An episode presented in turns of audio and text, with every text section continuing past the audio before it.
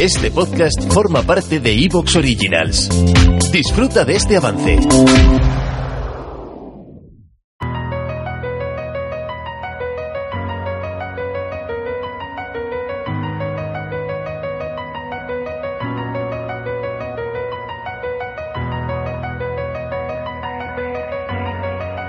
Uno de los sistemas más interesantes que se han descubierto en los últimos años es sin duda el de TRAPPIST-1. Está formado por siete planetas alrededor de una enana roja, una estrella mucho más pequeña que el Sol que vivirá billones de años y que es muy interesante porque de esos siete planetas, seis son rocosos, quizás los siete sean rocosos y tres de ellos están en la zona habitable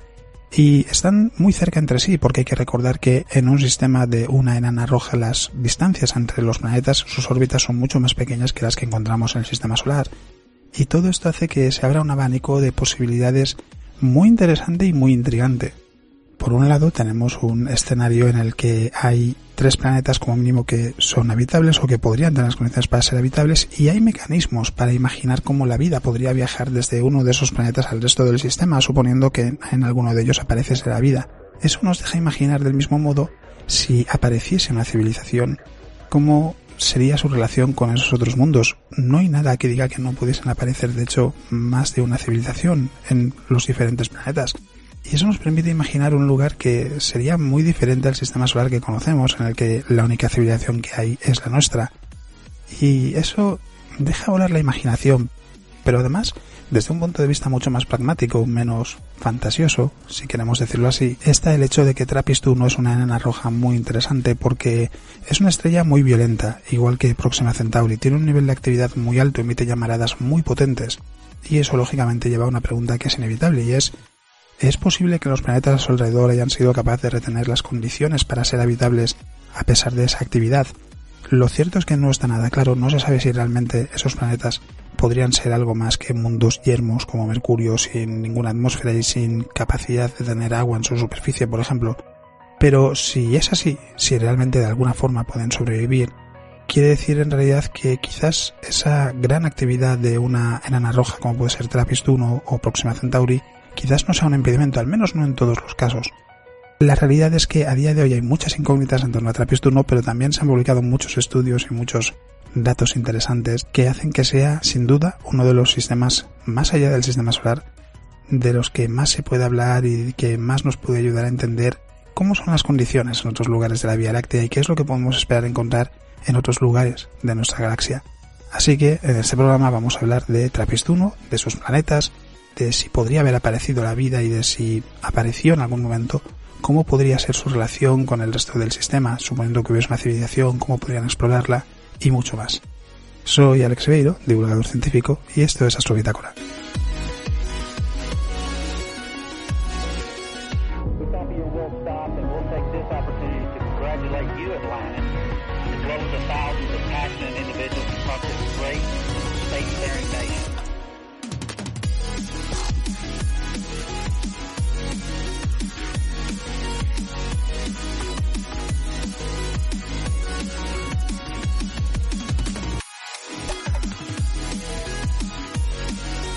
Pero primero, como siempre, vamos a empezar repasando las noticias más interesantes de la semana, que en esta ocasión nos dejan un experimento muy interesante para poner a prueba la teoría de cuerdas, que es una de las grandes teorías de las últimas décadas que podría unificar el mundo de lo muy grande y de lo muy pequeño, es decir, es una posible teoría del todo, ese es el nombre que se les da, y que tiene como objetivo pues conseguir unificar el mundo de lo muy grande en el que lo que domina es la gravedad con el mundo de lo muy pequeño en el que lo que domina es el resto de las fuerzas fundamentales de la naturaleza, la interacción nuclear fuerte, la interacción nuclear débil y el electromagnetismo. Y se trata de dos mundos que son completamente irreconciliables. Uno se explica con la relatividad, es el caso de la gravedad, el otro con la física cuántica, y no hay forma de conseguir unificar ambos mundos y eso nos impide, por ejemplo, entender qué sucede interior de un agujero negro. Se cree que ese tipo de retos para los que ahora mismo no hay una respuesta se podrían explicar con una teoría del todo, así que cualquier intento de poner a prueba una de estas posibles teorías del todo es siempre muy interesante. Y en este caso lo que se ha hecho es con el Observatorio Chandra de Rayos X, un grupo de investigadores ha acudido al análisis de cúmulos de galaxias, que son las estructuras más grandes que se pueden observar en el universo que están unidas por su propia gravedad y en ese lugar esperaban encontrar una partícula en particular. Hay que decir que no se ha encontrado, no quiere decir, sin embargo, que la teoría de cuerdas haya quedado descartada, no es tan sencillo, pero sí es verdad que es un varapalo más bien serio. La astronomía de rayos X puede ayudar a desentrañar esta idea tan interesante de una teoría del todo, pero de momento lo que hay que decir es que los resultados no son esperanzadores, pero hay una pequeña esperanza para la teoría de cuerdas, porque lo que se buscaba era un axión. Son partículas que de existir deberían tener una cantidad de masa muy baja. No se sabe exactamente la cifra, pero se espera que sea desde un millón de veces inferior a la de un electrón a que sea una masa directamente de cero. Y algunos científicos creen que esos axiones podrían explicar, por ejemplo, qué es la materia oscura. Su presencia es necesaria, la de la materia oscura, para entender, por ejemplo, por qué una galaxia se mantiene unida por sí misma, porque, como hemos comentado alguna vez, si nos quedamos solo con la materia. ¿Te está gustando lo que escuchas? Este podcast forma parte de Evox Originals y puedes escucharlo completo y gratis desde la aplicación de Evox.